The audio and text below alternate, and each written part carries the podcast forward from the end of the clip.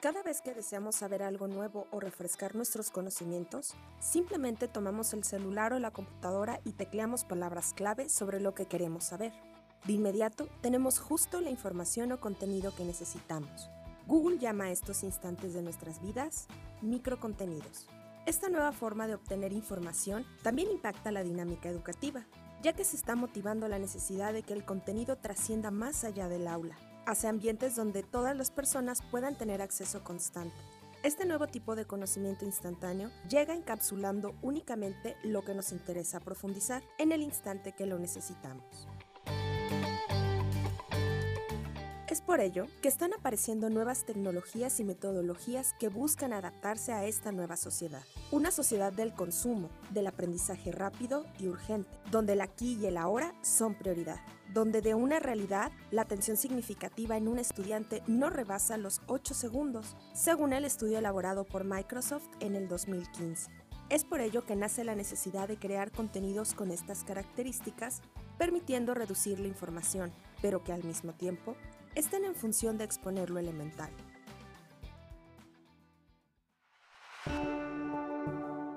Soy Marcela Guerrero y a nombre del equipo de innovación tecnológica de la Universidad del Valle de Puebla, en este episodio les compartiremos el enfoque educativo de los microcontenidos, la importancia de su implementación a la educación y cómo han revolucionado al e-learning y al mobile learning. Conoceremos sus elementos y sus características principales, así como distintas herramientas y aplicaciones digitales que hacen de esta estrategia de enseñanza y aprendizaje un elemento innovador y eficaz en la adquisición de conocimientos. Además, compartiremos algunos tips, así como recomendaciones para hacer de estos microcontenidos mega aprendizajes, reduciendo no solo el tiempo invertido por el estudiante para adquirir estos saberes, sino del maestro para producirlos, compartirlos y retroalimentar. Todo desde un entorno de aprendizaje innovador. ¿Me acompañan? Notza, Voces de Arte y Ciencia Docente.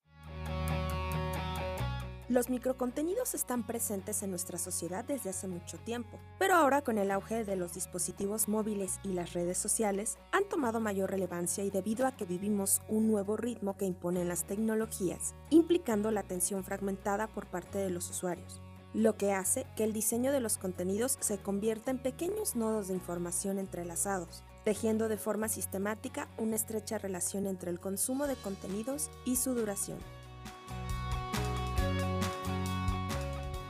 de las nuevas metodologías más populares actualmente es el microlearning o microaprendizaje, que tiene como objetivo generar lecciones cortas que ayuden a los estudiantes en la adquisición de nuevos conocimientos y al desarrollo de una competencia en específico. Estas estructuras de contenido permiten abstraer la información en pequeñas piezas y centralizar en una sola idea, concepto o aspecto específico del tema que se está tratando.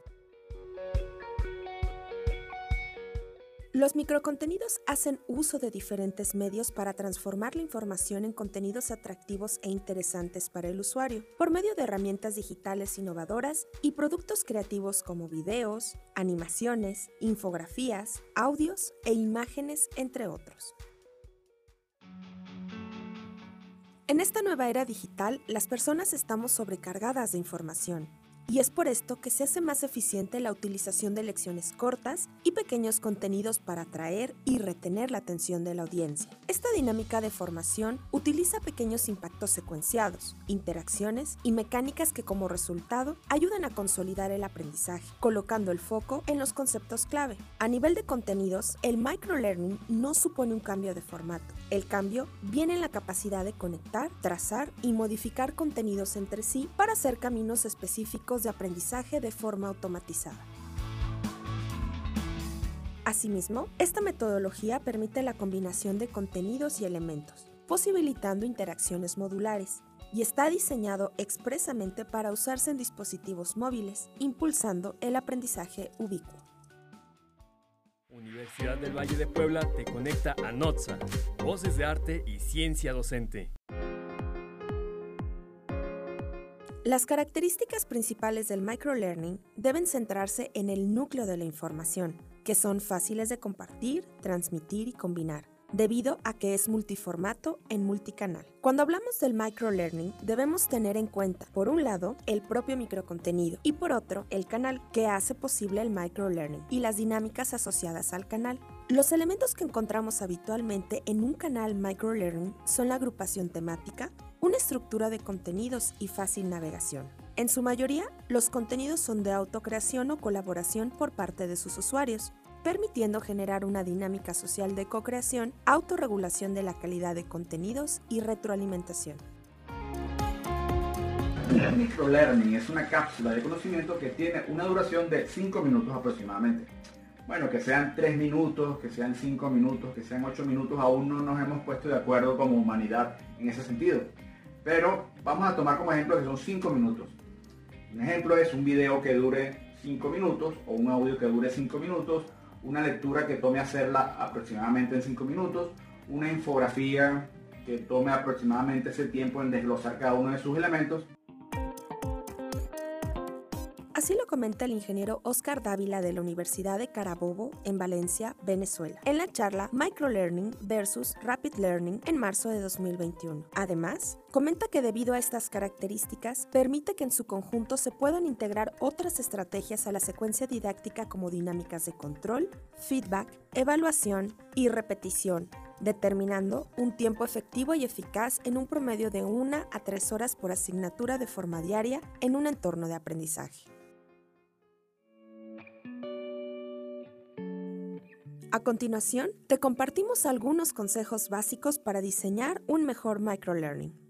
Diseña conceptos cortos para que puedan ser contenidos autoexplicativos, en formatos visuales como video, esquemas y combinarlos con otros formatos como el de la lectura para consolidar los conocimientos.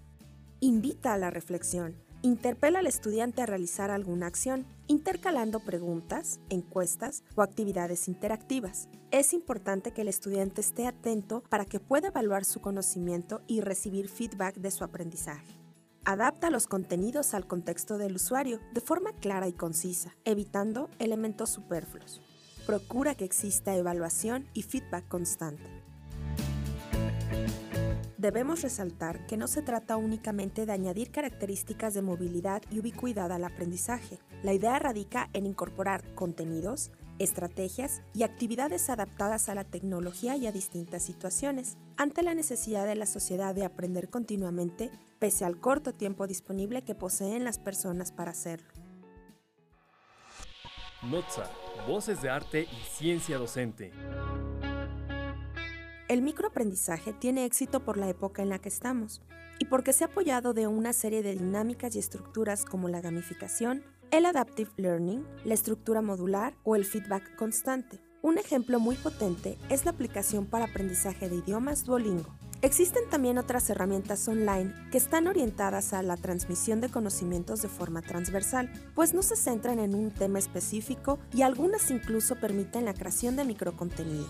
Un ejemplo de ellos son Primer, EduPills, Khan Academy y Kahoot, entre otros. Asimismo, hay muchos otros recursos que permiten el aprendizaje y desarrollo de saberes en química, física y matemáticas, a través de procesos descriptivos y concretos, en distintos medios como YouTube, Instagram o Twitter, con canales como Minuto de Física, Date un Volteo, Physics Today, La Molécula del Día y Jenga Experimentos. En pocos segundos, los microcontenidos pueden mostrar los pasos a seguir para aprender a cocinar, reparar algo de la tubería, realizar alguna manualidad, practicar algún deporte, entre otros. Es decir, el aprendizaje está disponible cuando lo necesitas y para ello algunas páginas son expertas en sintetizar procesos para obtener grandes resultados, como Kiwi Limón, ideas en 5 minutos y trucos para coches, entre otros.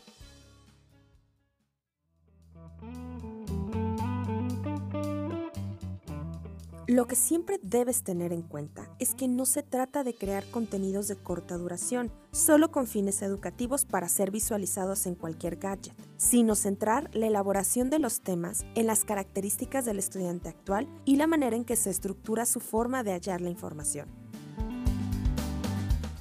Comprender la paradoja del microlearning es identificar que los estudiantes tienen la capacidad de generar procesos implícitos de forma personal y asociar lo aprendido con los nuevos saberes, colaborando a la adquisición de conocimientos de una forma expedita, pues menos es más.